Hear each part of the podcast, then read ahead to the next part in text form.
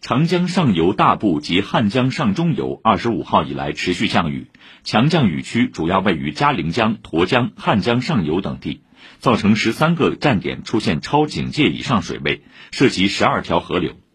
水利部长江水利委员会水文局近日接连三次发布洪水蓝色预警，二十九号晚八点升级发布汉江上游丹江口库区洪水黄色预警。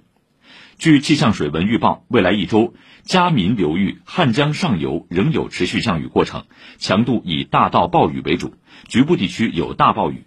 一周累计雨量超一百毫米的笼罩面积约十七万平方公里，主要位于沱江、嘉陵江、汉江上游等地。